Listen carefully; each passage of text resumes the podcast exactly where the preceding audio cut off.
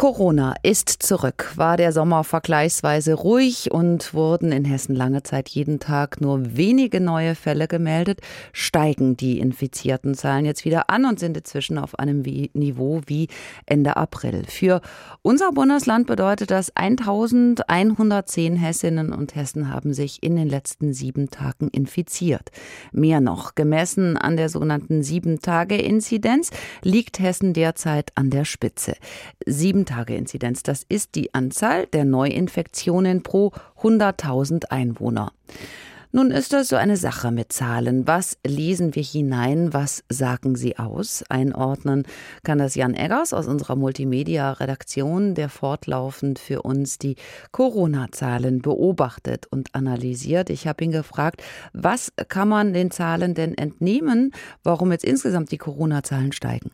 Naja, eine Sache, die wir immer wieder so als Frage auch von Hörerinnen und Hörern kriegen, liegt das nicht nur an den Tests, die gemacht werden. Es wird doch jetzt viel mehr getestet. Und das ist richtig, auch dass man sich die Frage stellt, ist richtig. So Anfang Juli haben wir etwa so rund eine halbe Million Tests in Deutschland pro Woche gemacht. Im Augenblick sind wir bei etwas über einer Million. Sagt man, ja gut, dann findet man ja auch doppelt so viele Fälle. Wenn mehr getestet wird, dann findet man auch mehr. Aber da sind zwei Sachen drin, weshalb das nicht so stimmt. Erstens mal in reinen Zahlen stimmt es nicht. Wenn man es umrechnen würde und sagen würde, hör gut, wir rechnen mal die Hälfte, die wir angeblich mehr gefunden haben, weg, dann haben wir immer noch eine Steigerung gehabt im August.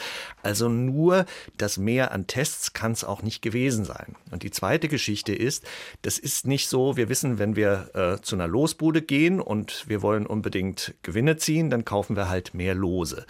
Aber Corona-Tests sind keine Lose, sondern man testet ja nur dann, wenn man versucht, eine Infektionskette zu unterbrechen. Das heißt, wenn man tatsächlich schon Verdacht hat.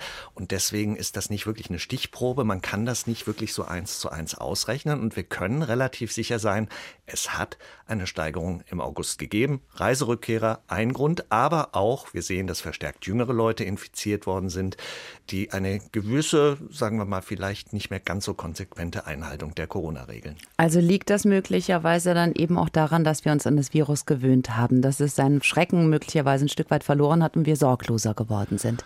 Das kann man aus den Zahlen natürlich nur sehr indirekt rauslesen. Es könnte auch umgekehrt so sein, dass manche Sachen sich jetzt so niederschlagen, wo wir dann erst vielleicht sogar uns an vieles gewöhnt haben, zum Beispiel an Masken. Da gibt es jetzt unlängst die Frage, ob die Masken nicht dazu beitragen, dass wenn Leute sich infizieren, dass diese Infektion dann milder ausfällt, was uns möglicherweise auch helfen könnte. Aber eins ist klar, das haben wir gesehen, gerade in diesem August jetzt, in dem gerade vergangenen, man kann sehr schnell wieder in einen Bereich kommen, wo die Fallzahlen ansteigen und die Forscher, die Wissenschaftler, die vergleichen das inzwischen mit einem Kaffeefilter. Die sagen, solange, also so diese alten Kaffeefilter, wo man hm. früher Wasser heiß heißes Wasser reingegossen hat. Sie sagen, es ist kein Problem, man kann heißes Wasser reingießen, aber irgendwann kommt der Punkt, da fängt es an durchzutropfen, sozusagen, wenn man zu viel Wasser im Filter hat. Und diesen Punkt, wo es dann anfängt durchzutropfen, wo die Zahlen dann wieder unkontrollierbar steigen, den fürchten sie. Wenn, wie du sagst, derzeit sich eher die Jüngeren infizieren, heißt das dann, dass wir hoffentlich weniger Todesfälle zu erwarten haben? Denn Jüngere überstehen die Erkrankung ja oft besser als die ganz Alten.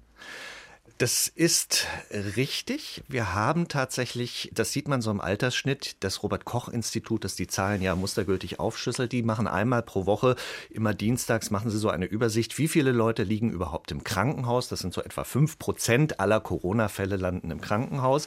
Und das war schon deutlich mehr. Und natürlich die Todesraten sinken auch. Man kann etwas verkürzt sagen, letzten Endes bringt Corona hauptsächlich Leute in Altersheimen um. Und da im Augenblick verstärkt Jüngere infiziert sind, ist das nicht so dramatisch. Wir sehen, dass die Todesraten, die Todeszahlen fallen. Aber so ganz nur darauf sich ausruhen und sagen, dann ist ja alles gut und unter Kontrolle darf man nicht. Das kann man vielleicht ganz gut sehen, wie das in den USA passiert ist im Bundesstaat Florida. Da war etwa im Mai eine ähnliche Situation. Da stiegen die Zahlen auf einem ganz anderen Niveau, aber sie stiegen und es infizierten sich vor allem Jüngere. Da hat man gesagt, okay, nicht so problematisch, sterben nicht so viele Leute. Aber irgendwann kam dann ein Punkt, da hat sich diese Infektionen, haben sich sich ausgebreitet und plötzlich waren dann doch wieder massivst die Älteren betroffen und dann ging das große Sterben wieder los.